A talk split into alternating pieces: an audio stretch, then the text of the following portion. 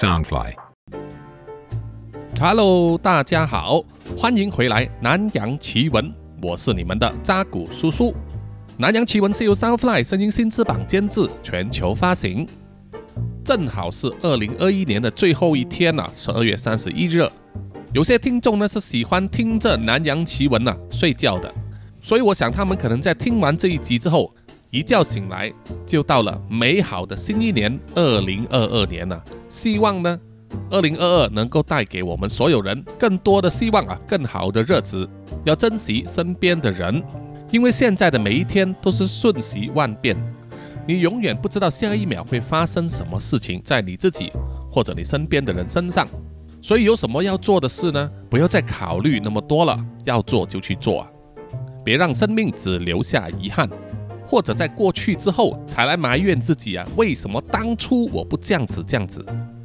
英语有一句话说：“Better done than perfect。”你要做了，总比完美好。意思就是你不能等一件事情达到完美的程度才去做啊，必须一面做一面修改，直到它接近完美为止。我们都知道这个世界上是没有完美的这个东西的。我们做事情做一个计划，做一项工作，也不可能等到所有东西都是完美的在他们应有的位置之后才执行嘛，对不对？一面的去张罗，一面执行，一面修改，这样子这个东西才会有成真的一天。所以叔叔在这里呢，希望各位听众在二零二二年呐、有什么让你充满热情要去做的事？有什么从小的心愿就想要达成的？还有哪一位是你暗恋了很久的对象？不要想太多的，马上行动去做，啊，去向他表白、告白，跟他说你喜欢他，这样子你就五十五十的机会。你不说，时间一过了啊，你只能看到你的对象被别人追走了。OK，希望大家一起加油，加油，加油，加油！好，本集的故事呢，就是上一集啊。梦魇追凶的下集，两位曼谷的警察派和 Sam 呢，奉命要调查一宗在河堤旁边发现的未成年女尸案件，看她到底是自杀还是被谋杀的。他们很快就查出死者是一名十四岁的少女啊，名字叫做雅雅，她的亲生母亲印正在坐牢，而雅雅就被一个相当富有的家庭所收养，成为他们的养女。并且送她到国际学校接受教育。收养家庭里面是阿提和帕林夫妇，他们经营的是托儿中心，生意相当不错。阿提和帕林有一个十八岁的儿子，叫做埃顺，是标准的纨绔子弟。虽然他们一家都对养女雅雅的死啊感到伤心，可是派和 Sam 并不那么想啊，他觉得他们在演戏，一定是在隐瞒着什么东西。派和 Sam 也去了国际学校里面见了校长，看了当天的所有 CCTV 影片和收集了全校师生的资料。到目前为止，只知道最后一个见过雅雅的，应该就是他的养父阿提。阿提说，他当天早上如常的开车送雅雅到国际学校上学，然后就离开了。而学校里面的其中一个 CCTV 有拍到，在上学时间，阿提的车呢有经过校园，可以说是印证了阿提的说话。只是接下来校园里面的影片并没有办法百分之百确实啊，雅雅当天有在校园里面活动，因为班主任点名的时候认为雅雅当天没有来上学，所以雅雅当天到底是在校门前失踪，还是在校内失踪了？这个目前就是派和 Sam 要查明的事。而在查这宗案件的第一天起呢，帅哥警察 Sam，就可能是创邪了，被雅雅的鬼魂啊缠身，一直在他身边，让他产生各种各样的幻觉，甚至做噩梦啊，梦见自己被追、被强暴，然后被抛入水中溺死。派躺在警局的沙发上啊，通宵看资料啊，看到睡着了。突然间，有人一脚踹在他的大腿上，吓得派呀跳起身来，拔出了手枪。哎呀，是我是我，见鬼了！别乱开枪啊！说话的是 Sam。派松了一口气，收起了手枪。再抓了抓他蓬松的头发，觉得有一点不对劲。他看了看自己的手表，现在时间才是早上六点钟，于是他就问了：“嘿，Sam，你怎么这么早来呀？昨天晚上的性生活不协调吗？”Sam 听了之后啊，更不爽的一脚再踹在派的大腿上：“干你爸了！你才是性生活不协调啊！咖啡拿着。”说完，他就将手中的黑咖啡交给了派。两个人呐，各自喝了一口咖啡之后，心情比较稳定了。Sam 就跟派说：“派呀派，我跟你说，昨天那个真的不灵啊！啊，什么不灵啊？那个拜拜的那个僧侣啊，真的不行啊！什么不行？你是指他长得不够帅吗？”哎呀，我不是说那个，我说的是他昨天给我永金祝福的东西没有效。昨天晚上我还是创邪了，我梦到一些很可怕的东西。我跟你说啊，我梦见雅雅来找我，然后，然后就是我被不知道什么东西在追，我一直在跑着跑着，然后又被人压在地上，想要强暴我，然后突然间我又不知道怎么样的会被丢进水里面，不能呼吸，就这样子溺死了。派一面听啊，一面露出不可思议的眼神，然后说：“不可能吧？你是日有所思，夜有所梦吧？”Sam 焦急的一再强调，他说的都是真的。然后他再给派看他手上的那个淤痕，还有那条黄绳，手臂上的淤痕更加的明显，就是一个掌印，而那条黄绳也像烧过了一样，变成了腐朽的黑色。Sam 就说。我告诉你呀，是那个女使者雅雅托梦给我，想要告诉我她被杀的那个情况。凶手应该是在某一个草地上追她，然后强暴了她，再把她杀死之后啊，丢进河里面抛尸，这完全合情合理吧？派放下了咖啡，然后就问：“没有错，你说的合情合理。可是他有没有跟你说是谁追他？”是谁强暴他？又是谁杀了他呢？Sam 沉默了一阵子啊，只能摇摇头。派就说：“所以了，最重要的关键他没有告诉你啊。我们还有很多地方要努力去查的啊。我昨天晚上已经漏夜看完了他学校里面的资料。如果你说雅雅在死前真的有被强暴的话，那么嫌疑人很可能就是学校里面的男老师或者是男同学。男同学的嫌疑名单很难列出来，可是男老师的话，最大的嫌疑就是他的篮球教练了。派去翻出了男老师的档案，交给了 Sam 看。Sam 把他的咖啡喝完，深吸了一口气呀，然后打开档案来看。那位派所说有嫌疑的篮球教练叫做 Super，三十五岁，长得高大英俊，拥有健美的体格，连 Sam 看了也双眼发光。派就说：“根据我们过往的经验啊，那么帅的老师应该很受女生之间的欢迎，可能很容易发生师生恋，或者是老师对女学生下手这种情况。”总之呢，今天我们要做的事啊，就是先去找雅雅的生母印聊一下，然后再去找这位老师 Super。于是接下来，Sam 和派呢就去了曼谷监狱探访印。由于新闻上只是播出说找到了不知名的女尸，警方还没有对外宣布死者是雅雅这个真实身份呢，所以当派和 Sam 告诉印他的女儿雅雅遇害的时候，他完全一副不敢相信的样子，接着印就整整哭了十五分钟，简直是泣不成声，让他们的谈话几乎无法继续。要等到印的情绪稍微稳定下来之后啊，才能够回答派和 Sam 的问题。根据监狱的探访记录，牙牙最后一次到来探访是在十二月十八日星期六，也就是他遇害之前的一两天。派最关心的就是啊，雅雅有没有向她的母亲印提过任何关于男人的事情，比如说男朋友啊，或者是追求她的人，甚至有没有向母亲提起过自己暗恋过什么人。对于这一点，印说雅雅曾经跟他表示过，他对某一个男性有好感，但是坚决没有透露是谁。而应也在探访的时候多次提醒雅雅呢，对男生要小心观察，不要以貌取人，更加不要太早下决定，觉得自己找到了一生一世的所爱啊。毕竟啊，雅雅才十四岁，却正好是情窦初开的年纪。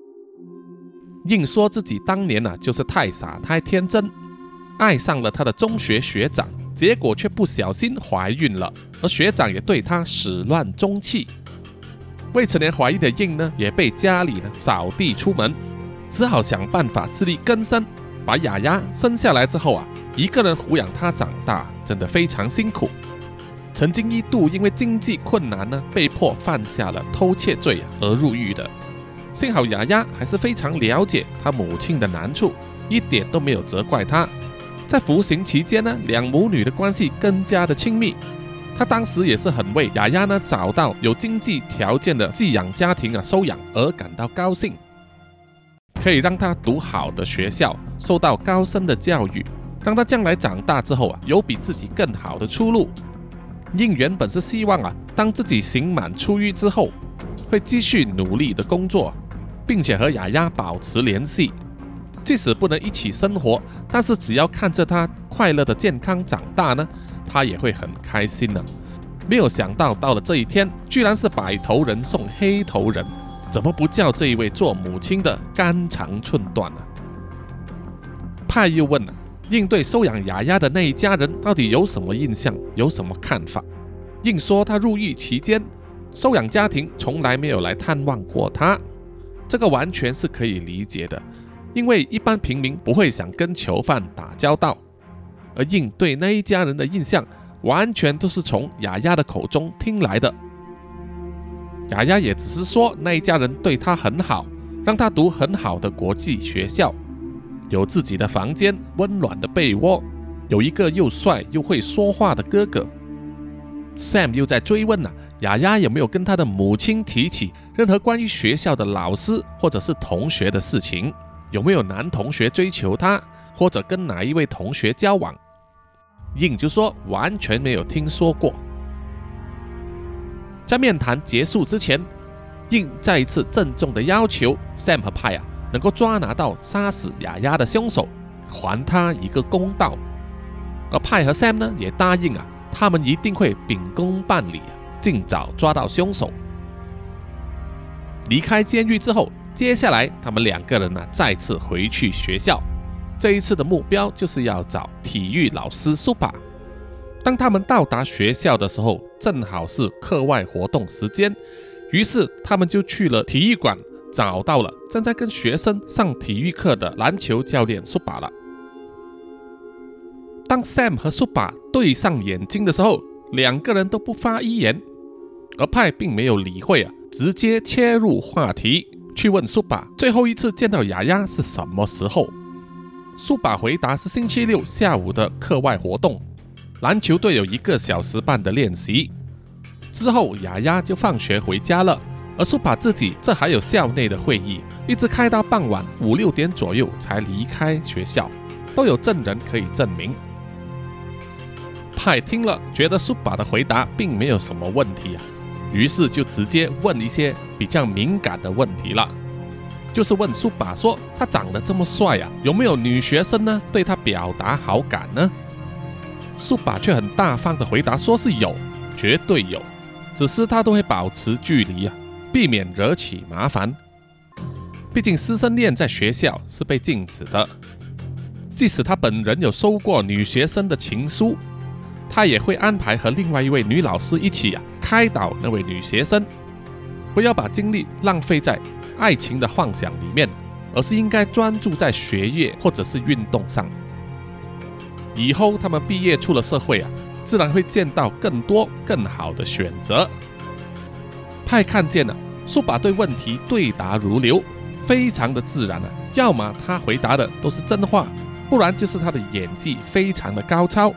于是他就瞟了瞟 Sam 一眼啊，Sam 只是向他打了个手势，然后就拉着派呢离开了体育馆。派就说：“怎么了？你没有问题问他吗？”Sam 就说：“哎呀，不用问了，他不是凶手。”何以见得啊？那个体育老师是 gay 的，我一看就知道了。啊，你那么肯定？嘿呀，我告诉你，我们在同一个同温层的人呐，是很容易可以辨识彼此的。你这种在同温层之外的人是不会了解的啦。哎呀，早知道应该先跟他留个手机，改天打一场友谊炮也不错。派翻了白眼，他小声的问 Sam：“ 难道 gay 的就不会强暴小女孩吗？”Sam 就回答说：“不是说不可能，但是几率很小咯。你不喜欢女人，怎么硬得起来呀？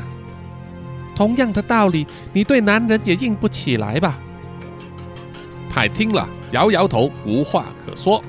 这个时候啊，他的手机响了，是来自警察局的通知啊，告诉他们说，阿提和派林已经去警局办了手续，领走了雅雅的大体，准备举行葬礼。到时啊，警方就必须向外界公布这道案件。警长就催促他们要交一点进度出来，以便啊，他在记者会上向媒体交代。派和 Sam 叹了一口气啊，就必须马上回去警察局里面写报告了。在开车的路途之中，他们两个人不住的讨论，既然学校的老师和学生看起来没有嫌疑，那么到底是谁对雅雅下杀手呢？他的养父、养母和养兄感觉上有嫌疑，但是又应该从哪一方面下手调查呢？而雅雅的生母也表示过，雅雅有喜欢的人，那个人到底是谁呢？很快的两天就过去了，警方也开了记者会啊，交代他们在河堤下发现的女尸真实身份就是雅雅了，并且说调查还在进行中，其他的一切都是机密啊，暂时不对外公布。其实那些都是官腔了，因为事实上他们手上真的是没有什么进度。而同一时间，寄养家庭啊，阿蒂和派林也为雅雅呢举办了葬礼，吸引了很多记者来到现场报道啊，让场面变得有点混乱。对于一个只有十三岁的小女孩就这样子无缘无故的失踪而死掉了，产生了相当大的社会舆论啊，也给警方很大的压力。而这些压力呢，就直接转嫁到派和 Sam 的头上。只要这一宗案还没破呢。每一天早上啊，他们都要见一见警长，挨骂一下。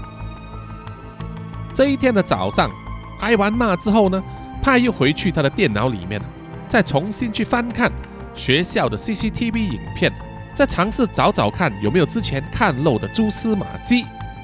而派呀，也是坐在自己的办公桌上，翻看着学校的学生资料，也是想找出之前有没有看漏眼的地方。忽然间，Sam 感到一股冷风吹到他的后背，让他全身起了鸡皮疙瘩，汗毛直竖。Sam 忍不住看着自己颤抖的右手啊，他用纱布包着手臂上那一个淤青，因为那个淤青变得很明显。他知道啊，只要不破案的话，雅雅是不会放过他的。正当 Sam 举头四处张望的时候，他就看到在他办公室外面的走廊上。雅雅的黑影就站在那里，直直地望着自己啊，让 Sam 觉得自己的胃好像被勒住一样，很不舒服。这个时候啊，他就看见雅雅的黑影呢，又举起了他的右手，往旁边一指，指向一个坐在走廊边看书的一个男人。Sam 马上站起来啊，走出外面的走廊。这个时候，雅雅的黑影已经消失了。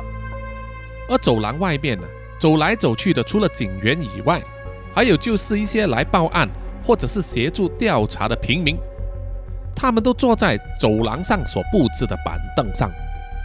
于是 Sam 就走到了雅雅刚才所指的那个男人面前，那是一个留着地中海发型、身材略胖的中年男人，颈项挂着好几串佛牌啊，正在津津有味地阅读这一份八卦杂志。Sam 用手按下了杂志，要看清楚那个男人的脸。那个中年男人也一脸疑惑地看着 Sam。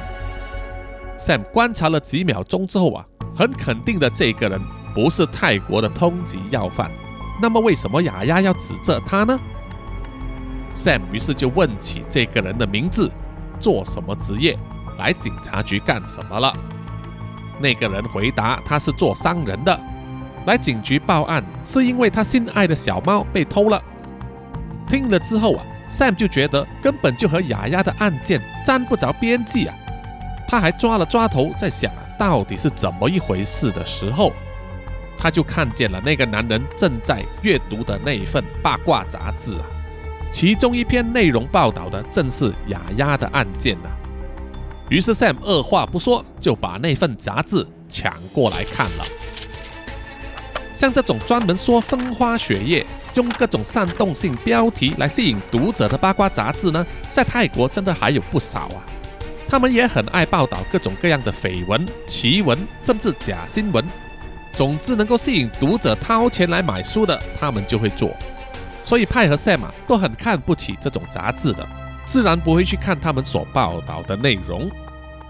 Sam 飞快地读过那一篇文章之后啊，如获至宝啊，马上拿去给派看。那一篇八卦新闻的报道，除了围绕着牙牙的死和他的寄养家庭之外，也做出了各种各样的揣测啊，意思说雅雅是为情自杀的。第二种揣测呢，是被事后不理啊，意外怀孕而被杀。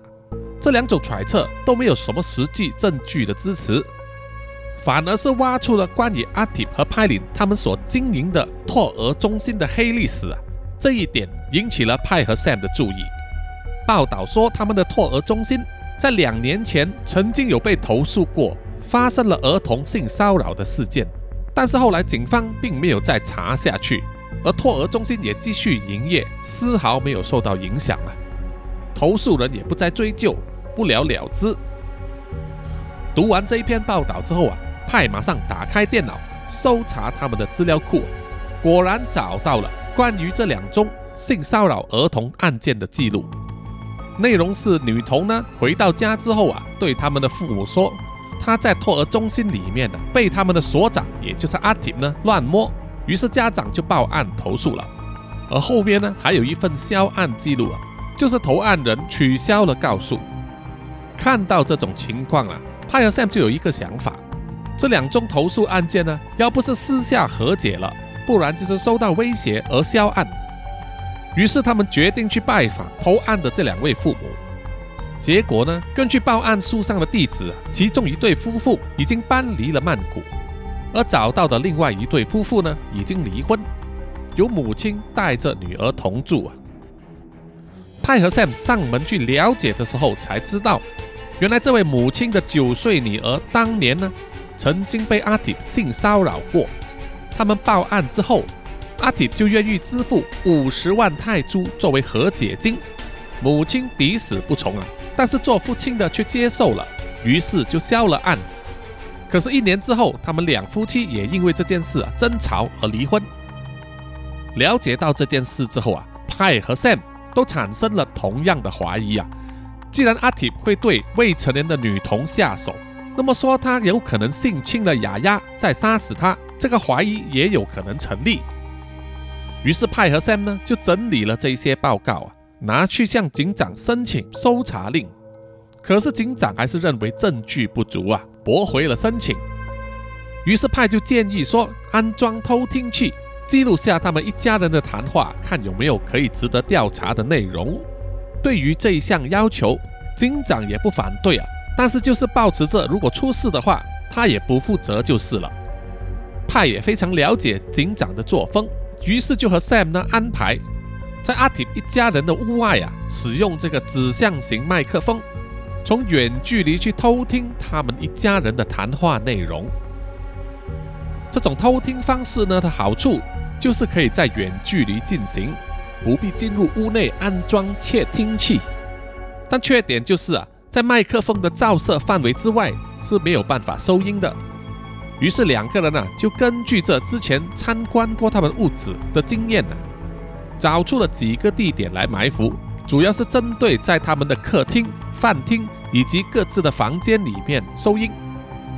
架好了设备之后，接下来又是守株待兔的时间了。派和 Sam 必须长期躲在车子里面监听，那是一项非常辛苦又沉闷的工作。但是相比起之前啊，他们埋伏着要等待吃人的怪物索拉雅出现的时候啊，这一次的任务相对啊就没有那么危险了。而这个时候啊，因为媒体的曝光，也有大量的记者呢长期包围着阿提一家人呢，所以他们也足不出户，一直躲在家里。相信在这种压力之下，他们一定会忍不住说出一些秘密出来的。在他们开始监听的第一个晚上，一直没有听到什么有用的讯息呀。于是派呢又坐在车里边啊，打开了手提电脑，再去重看学校的 CCTV 画面。而 Sam 呢就负责去买晚餐。当 Sam 拿着大包小包的饭盒、饮料还有零食回到车里面的时候啊，他又感到了一阵冰冷的感觉，似乎又告诉他呢，雅雅又出现了。虽然 Sam 已经有一点习以为常了，但是对于随时出现在他身边的这种幽灵呢，还是会感到害怕的。坐在车里面看着影片的派啊，就问 Sam：“ 怎么了？你不是买了饭盒吗？怎么不给我啊？”他看见握着饭盒和饮料的 Sam，全身颤抖，就直接骂他说：“哎哎哎，如果你尿急的话，去厕所啊，别尿在车里面。”嘿呀，我不是尿急了，是那个是那个来了。什么那一个来了？你有月经吗？不是那一个，我是指呃呃那个那个。当派还想要吐槽 Sam 的时候呢，他手提电脑正在播放的画面突然间停下来了。派有点惊讶，他以为电脑宕机了。他试图按几个键啊，可是影片还是没有继续播放。而坐在他身旁的 Sam 啊，睁大眼睛，支支吾吾地说：“你你你你别按了，我看到我看到雅雅正在按着你的笔电。”派不可思议地睁大了眼睛啊，望向 Sam，又转头望向另一边的车窗外，根本一个人都没有啊。他又再一次望向 Sam 啊，Sam 不住地向他点头，表示他并没有骗人。派呀，倒抽了一口凉气。然后再看这手提电脑的画面，当时正在播放的正是 CCTV 拍摄到阿提所开的宝马经过学校外面的马路的画面，而在宝马的后方，正好就是那一辆有着龙虾商品 logo 的卡车。派看了画面几秒之后，恍然大悟，他知道画面停在这里有某一个意思，他也知道自己之前遗漏了什么。于是马上拿起手机呢，去拨电话，要求警局里面的同事啊帮忙他调查一件事。而接下来当天凌晨呢，泰和线也录取到一些比较有用的谈话内容啊，就是阿提将自己的太太 Prylin 和儿子埃笋呢叫到饭厅里面啊，跟他们训话。阿提一再的交代自己的儿子埃笋呢，如果有人再问起的话，一定要回答当天早上。他下来吃早餐的时候，是有看到雅雅刚刚出门要去上学的。阿铁也一再要妻子呢说，当天早上他有煮雅雅的早餐那一份。从这两句话听起来呢，派和 Sam 都可以感觉得到啊，阿铁应该是整个事件的主谋，而且似乎表明呢，雅雅失踪当天早上他并没有在家里吃早餐，但是之前他们一家人提供的口供里面。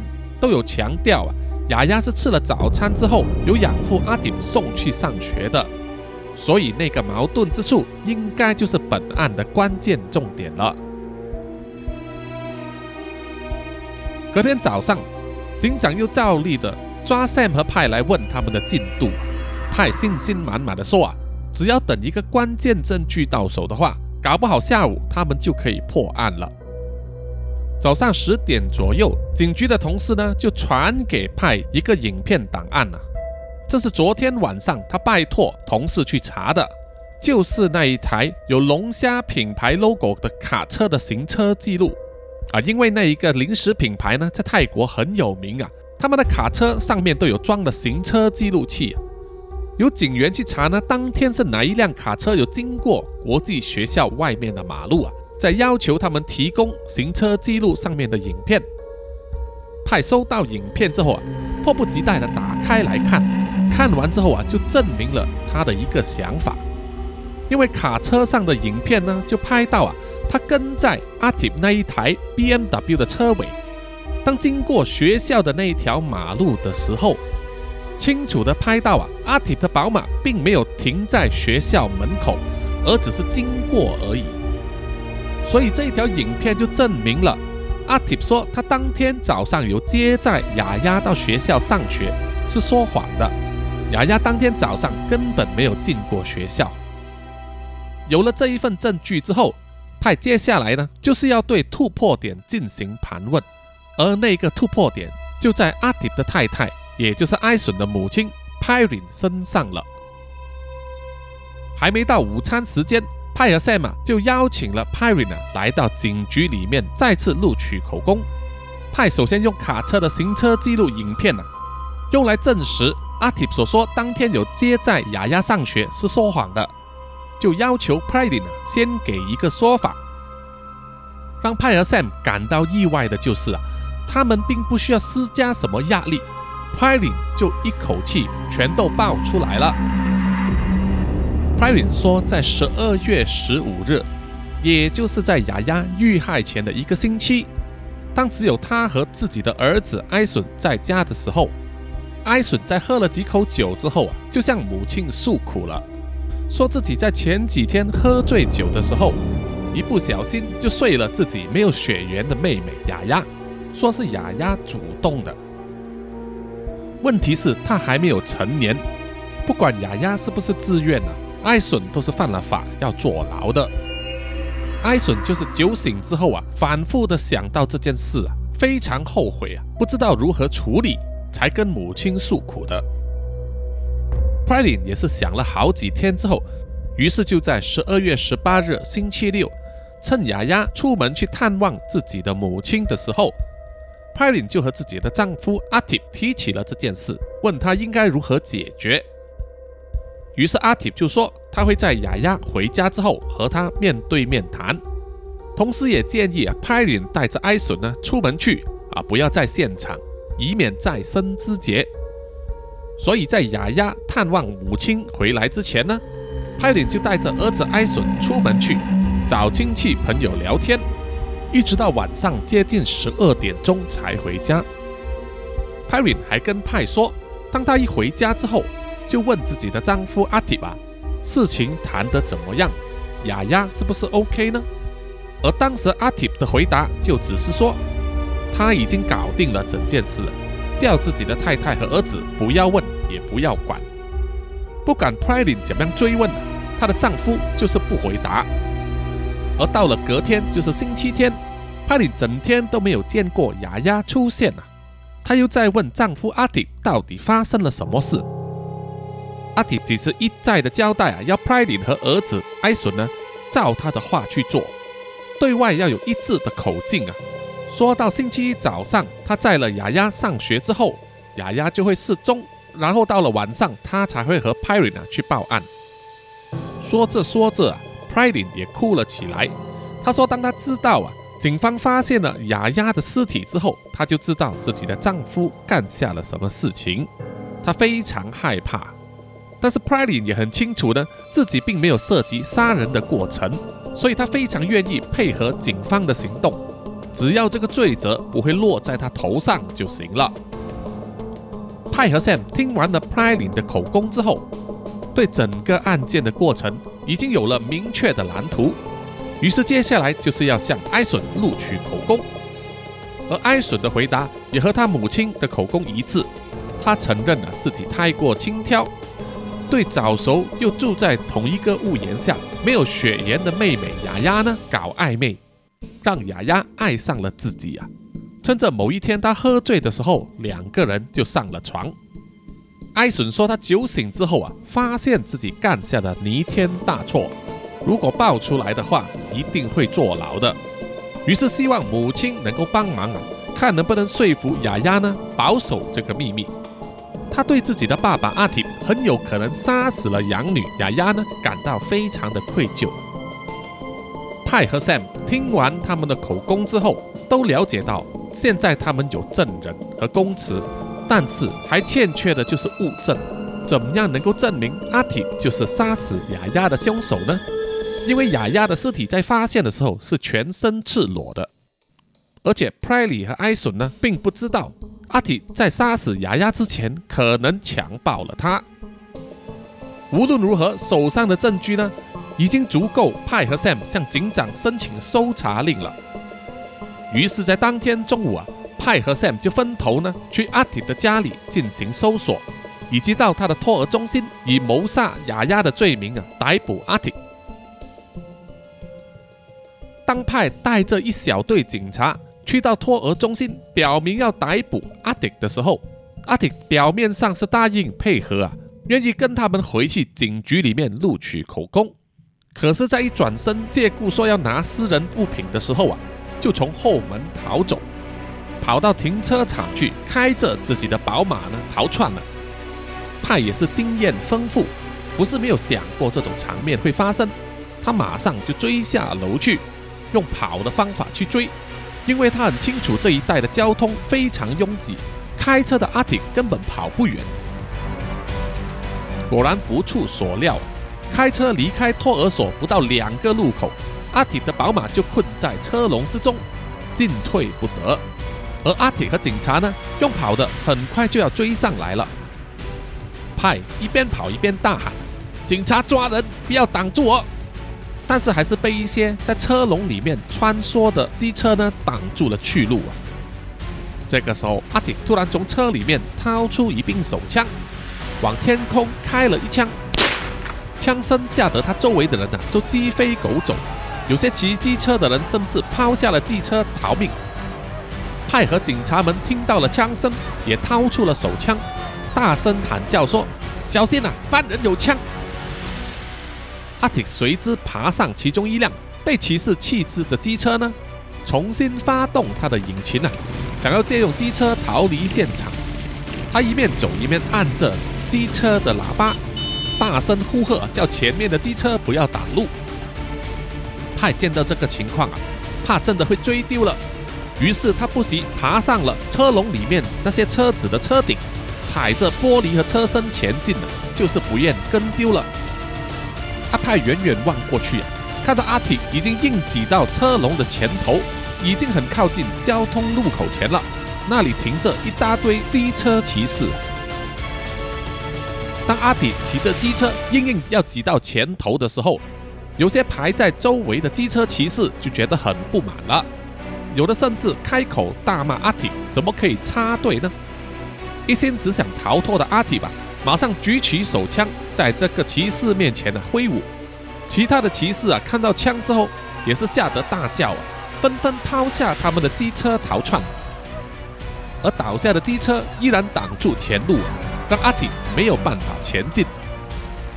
而阿派呢，也举起着手枪，瞄准了阿体啊，大喊说：“你逃不了了，放下枪投降吧！”一脸慌张、不知所措的阿体，身体一转。就把枪口指向了阿派，阿派就反射性动作的快速的扣下了扳机，开了一枪，阿挺整个人就应声倒地啊，被机车压住了半边的身体。阿派和警察也冲上前去啊，围着他，首先就是把阿挺压制啊，夺下他的手枪，然后再检查他的伤势啊，幸好只是打中了他的大腿部分，并不是致命伤。于是接下来就必须花几个小时的时间疏散那一带的车辆，管理好围观的人群啊，以及把阿挺送到医院去治疗。而在另外一边，Sam 就带着大量的警察还有监视人员呢，进入阿挺的家里大肆搜查，寻找物证。经过整个小时的努力，原本在他们家里也找不到什么有力的证据啊。但是当 Sam 走在他们家的花园的时候，就马上感觉到似曾相识。他蹲下来摸一摸地上的草地啊，那种感觉又回来了。不正是他几天前发噩梦梦到的地方吗？于是 Sam 马上叫警员啊，在整个花园里面做地毯式搜索。很快，他们就在其中一个角落发现一处草地有明显挖掘过的痕迹。于是他们开始往下挖。很快的，他们就在泥土之中挖出了两个黑色塑胶袋，一个里面装着的是书包，里面全部都是雅雅的课本和她的学生证，而另外一个塑胶袋里面装着的是一套女性的校服、内衣裤、鞋子、袜子以及一些烧过的纸张痕迹，需要带回去做这个 DNA 验证啊。可是不用说，Sam 也猜得到，那就是属于雅雅的校服。而那些烧过的纸张，应该就是属于雅雅抽屉里面遗失了的两本日记。看着警察和监视人员把所有的证物带走之后，Sam 松了一口气呀。他拨电话给阿派，通知他自己的发现。而阿派也回答说，阿挺畏罪逃亡，被他们抓到了。阿派也在他所开的 BMW 车后箱里面找到一卷用过的强力胶带。和之前发现藏在雅雅尸体脚下的那一些很相似啊，会带回去检验。而且派也发现了 BMW 车里面的千斤顶不见了，他怀疑呢，很可能就是用来绑着尸体啊，增加重量，要让尸体往水下沉的。听完之后，Sam 笑了，他说啊，这一次应该没有悬念的吧？我们逮到凶手了，破案了。派笑着说：“嘿呀，现在开心还太早，等检验报告出来吧。我们还要去医院盯着阿挺啊，等他醒来之后，要他好好招工。” Sam 笑了笑啊，关上了手机。在他要离开阿挺的大屋之前，仿佛就看到啊雅雅的黑影就站在屋子的角落，对他报以微笑，并且深深的鞠躬，然后就消失不见了。Sam 看到啊，高兴地跳了起来，并且解开手上的绷带啊，发现手臂上的淤青已经消失不见了。过几天之后，警方就召开了盛大的记者会，宣布破案了。事发原因是纨绔子弟啊，十八岁的高中生艾顺和没有血缘的妹妹家里的养女雅雅发生了关系。养父阿体支开了养母 Pralin 和儿子艾顺呢。就要和养女雅雅私下谈谈，看怎么解决这件事情。而雅雅坚持说她是挨着挨损的，而且那一天做爱之后并没有戴套啊。一旦怀孕的话，她也要生下自己的孩子。这一点就激怒了养父阿挺。在争执的过程中，阿挺对雅雅暴力相向，甚至还强暴了她，因为他本来就有恋童癖的前科。阿挺在医院的时候已经招供了，表示自己是在情绪失控之下强暴了自己的养女，甚至还在过程之中用力过度啊，把她给勒死。为了掩盖自己的罪行，在雅雅的房间里面翻找任何可能和自己的儿子有关的记录啊，就发现了他藏在抽屉里面的日记簿，有详细的描述了和艾笋的不伦关系。于是阿挺就把日记簿拿出来烧掉，再连同他的校服和书包，趁着家人还没有回家之前呢，全部埋在花园里面。当太太 Pralin 和儿子艾顺回家的时候，阿挺只是跟他们说他已经搞定了雅雅的事情，叫他们不要再追问下去。然后等到星期天晚上的时候啊，趁着黑夜，才把雅雅的尸体载到河边。用车里面放着的强力胶带啊，缠上了车子专用的千斤顶，连同尸体一起抛入河中，希望不会被发现。没有想到天网恢恢，疏而不漏，杀人终究还是要付出代价的。最后经过法官审理之后啊，阿挺因为杀害自己的养女丫丫而被判坐牢二十年。而他的太太 p r i l i n 因为知情不报、故意隐瞒以及妨碍司法公正啊，被判坐牢六个月。他们的儿子 Ison 同样是因为知情不报、隐瞒案情、妨碍司法公正以及和未成年少女发生性关系罪名成立，要坐牢六年。破案之后啊。派和 Sam 这一对拍档也获得褒奖，虽然离升官还有一段距离啊，但是两个人都非常的开心，因为破案就是他们的本分了。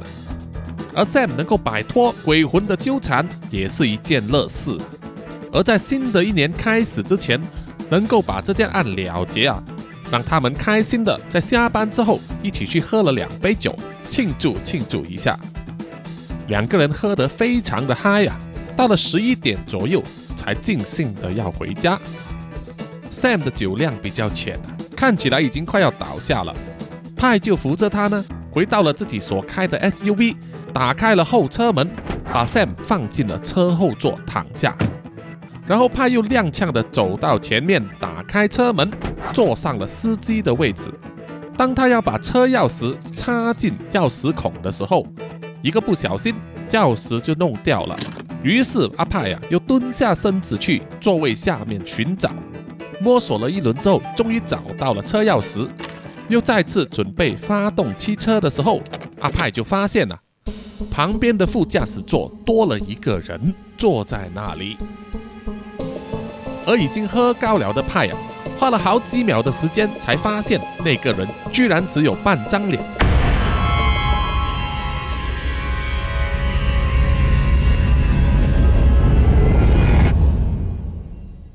好了，本期南洋奇闻的故事啊，就到此为止。谢谢各位听众的收听，希望大家都喜欢这一个系列的故事。有什么感想的话，欢迎到南洋奇闻的 Facebook、IG、YouTube、Apple Podcast 还有 Mixer Box 上面留言点赞哈，谢谢大家。好，接下来就是要练出听众们的留言。首先就是在 Apple Podcast 上，这位听众叫做十三杠 Thirty。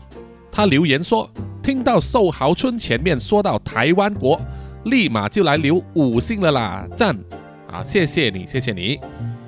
接下来就是在 YouTube 上的留言啊，叔叔一直忘了 YouTube 也有，一直都忘了去练。首先就是这位听众叫做哈士奇超爱，他留了很多言啊，叔叔一直都没有练出，包括他说我都在 Mixer Box 上听，哈哈不敢听，我会一直支持叔叔的，听到一半就不敢听了。”还有就是晚上睡不着觉，都是听扎古叔叔的声音慢慢入眠的。谢谢叔叔啊，我也谢谢你的留言。然后是这位听众叫做十三同学，他说：扎古叔叔你好，我是台湾听众，从 Mixer Box 听到 Podcast，再听到 YouTube 这里来的人，把你的故事全都听过一轮了。中间有提到你另外一个频道是关于僵尸之类的，那个现在还可以听吗？请你告诉我名称哦，呃，没有错。啊，叔叔之前呢，的确在做南洋奇闻之前，还有另外一个 podcast 的频道叫做劈头一句。啊，但是那个已经没有更新了，但是现在在各大平台上还是可以听得到的哈。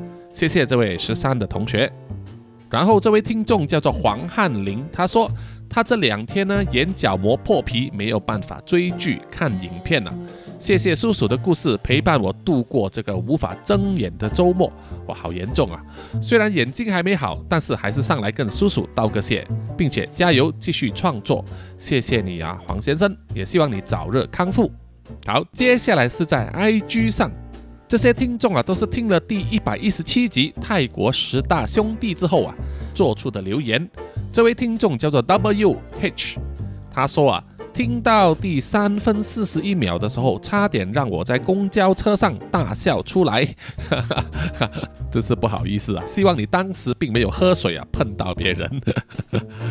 然后下一位是 Doris List，他说有新内容可以收听了，也预祝叔叔平安夜快乐。好，谢谢你也祝大家圣诞快乐，新年快乐。然后我们的南洋侦查员 Ralph 就说，还有为什么照片五的女警是斗鸡眼？呃，没有错，她确实是斗鸡眼的啊，是那位女警的特色。然后他还说，讲到代赛的，真的是笑死我了啦，哈哈哈！叔叔泰文讲的还 OK，厉害啊！谢谢你，谢谢你。我的泰文其实也是听着 Google 的翻译啊来学的，有时说了几遍之后啊，连叔叔自己都忍不住笑起来的。然后下一位听众就是 A K A 杠六幺六，他说啊，这一集全部的重点就是可能是代赛的啊，某代表处啊，真的是笑爆了，我赞，谢谢你，谢谢你。接下来就是在 Mixer Box 上，这一位是南洋信徒 Claire，他说谢谢扎古叔叔为我们平淡的生活增添许多趣味啊！支持叔叔继续创作，也祝扎古叔叔一家圣诞快乐啊！谢谢你 Claire，谢谢你的赞助。下一位是帕给斯好听，他说谢谢叔叔组的讲好故事。然后就是啊，南洋侦查员真爱笑，他说叔叔我了，圣诞快乐，哈哈。然后下一位是也是南洋侦查员洪志伟，他说 good。下一位是傻巴须马，他说好听，有点毛毛的。然后这一位是大牌，他说鬼故事好可怕，哈哈。然后这一位是波蜜，他说叔叔圣诞快乐，你也是圣诞快乐。然后这一位是小朋友，他也说圣诞快乐。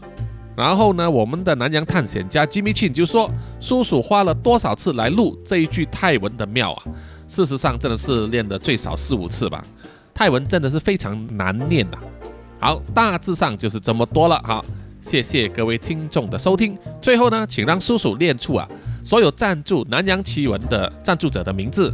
首先呢，就是南洋探险家 Jimmy Chin、庄胜旺以及 Aaron Yu，然后就是南洋侦查员二四公园、图子、Ralph Wu、一直该、Sandy Lee、真爱笑、三十三和洪志伟，然后当然还有新加入的南洋守护者 Ann 以及南洋信徒 Claire，谢谢你们，谢谢。想要支持叔叔呢，继续创作，继续说更多的故事给各位听呢，欢迎大家可以使用 Mixer Box 这个 Podcast 的赞助计划哦，可以每个月定额赞助或者是一次性赞助都可以，谢谢大家。好，我们下一集再见啊，下一集就是二零二二年了，拜拜。